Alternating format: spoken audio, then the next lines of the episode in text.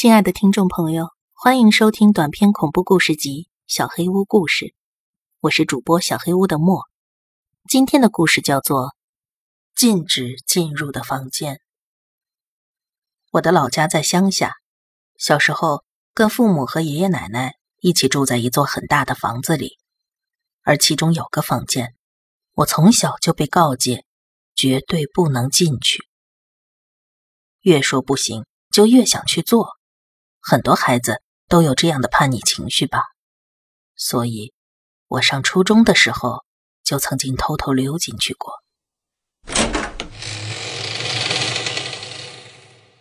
然而，什么事都没有发生，就是个普通的房间。进去之后也没有任何奇怪的感觉，充足的阳光从窗户照进来，完全不可怕。搞什么呀？根本就是怕房间被弄乱，才不准别人进来的吧。后来因为房间太无聊，我甚至不小心在屋里睡着了，但是也没有被鬼压床，睡了几个小时的午觉才爬起来。不管是睡觉的时候，还是醒来之后，都没有发生任何诡异的现象。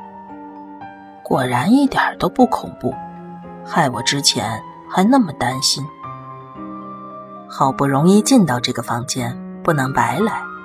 心里想着，我便随手翻看起房间里的陈设。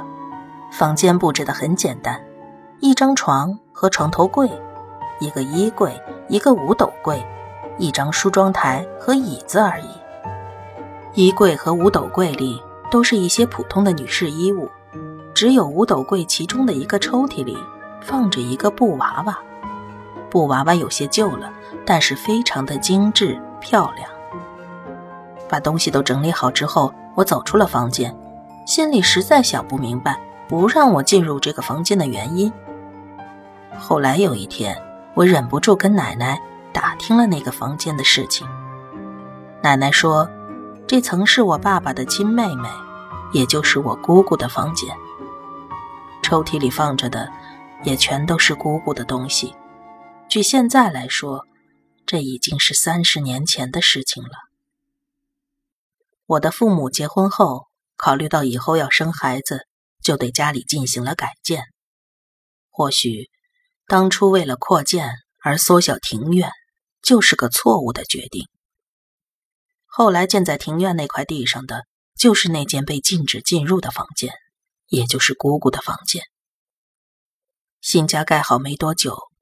姑姑的样子就变得有些奇怪。一开始，她说自己不想睡在那个房间里。据她说，不管自己睡得有多熟，只要一到半夜三点，她都会准时醒过来。而每当她睁开眼睛，本应该关掉的电灯却亮着，而枕边坐着一个齐刘海的女孩。不可思议的是，尽管灯光非常明亮，女孩的脸却像是被阴影笼罩着，无法看清楚。但是姑姑似乎能看到她的表情。她说：“那个女孩在笑。”姑姑是个头脑很清楚也很理性的人。这样的情况持续了有一周。他怕大家知道了之后害怕，就一直隐忍着没有告诉任何人。后来实在是受不了了，才把这件事告诉了爷爷奶奶。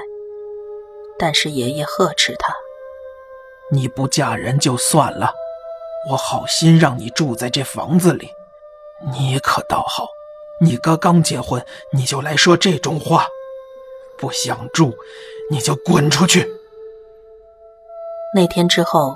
又过了半个来月，奶奶发现姑姑总是很沉默，而脸上整天挂着诡异而又温柔的笑眯眯的表情。她这才想起之前姑姑说的话，于是奶奶问她是不是已经适应了新家了，不再做古怪的梦了。姑姑依然保持微笑的说：“并没有啊，不过我的确是习惯了。”刚开始只是一个女孩，之后人数就不断的增加，大家一直低着头看着我呢。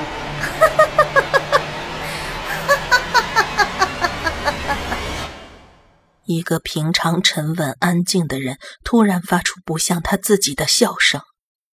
奶奶突然明白，姑姑说的可能是真的，而那已经太迟了。姑姑的房间隔壁就是爷爷奶奶的卧室。那天半夜，奶奶被隔壁传来的挖洞的声音吵醒了。她跑去姑姑的房间查看。结果发现地上扔着一把锄头，地面被凿开了一个洞，而姑姑正在专心的徒手挖着土。你在干什么？奶奶大声的呵斥着自己的女儿，而他仿佛根本没有听到，手上的动作没有一刻停顿，嘴角还带着那种诡异的笑。找到了，呵呵。只见他手中握着一个精美到让人想不到会埋在土里的布娃娃。姑姑站起身，把娃娃交给了奶奶，然后径直走向了墙壁旁边，咚咚咚的不断用头撞墙。玉华，你到底在做什么？奶奶急忙上去阻止姑姑，却被她用力的推倒在地上，难以站起来。姑姑的力气大的不像一个女孩子。我在做什么呀？哼，对呀，我到底为什么这么做呢？我不知道，我不知道，我不知道啊！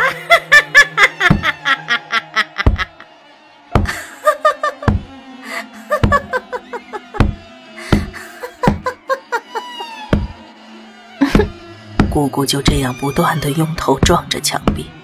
当奶奶好不容易站起身上去拉她的时候，姑姑突然站直，身体往后倒了下来，就像个玩具一样。奶奶踉跄着叫醒了爷爷，然后叫了救护车，可是已经来不及了。眼髓、脑干和头盖骨全都撞了粉碎。医生听了原委之后，一副不可置信的样子：“凭一个人的力量，绝对不可能做到这种程度的。”他甚至怀疑这是谋杀。事情演变到这种程度，眼睁睁看着自己女儿死掉的爷爷没办法坐视不管了，他的后悔和自责可想而知。他请来附近寺庙的大和尚到家里做法，而大和尚一进到那个房间，马上就呕吐了起来。出门之后，大和尚解释道：“这块地原来应该是供养婴灵。”和因病去世的小孩的祠堂，现在在上边盖了这个房间，导致这些小孩的鬼魂都滞留在这里了。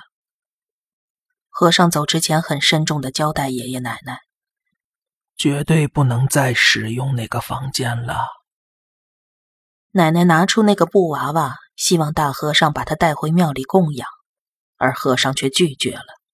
我不想带走他，要是处理不好。会带来反效果的，你们把它丢掉，最好烧掉吧。接下来发生的事情，就是鬼故事常有的情节了。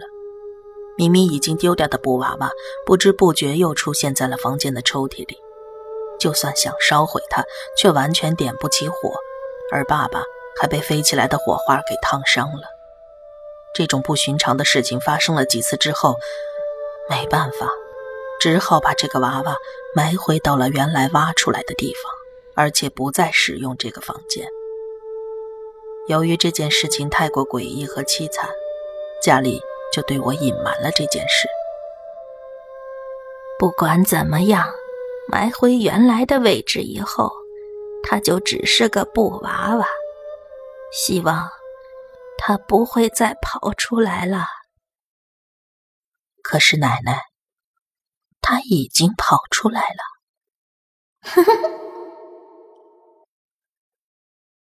本集小黑屋故事就到这里了。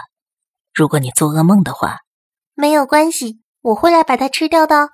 我是主播小黑屋的墨，那我们梦里再见了。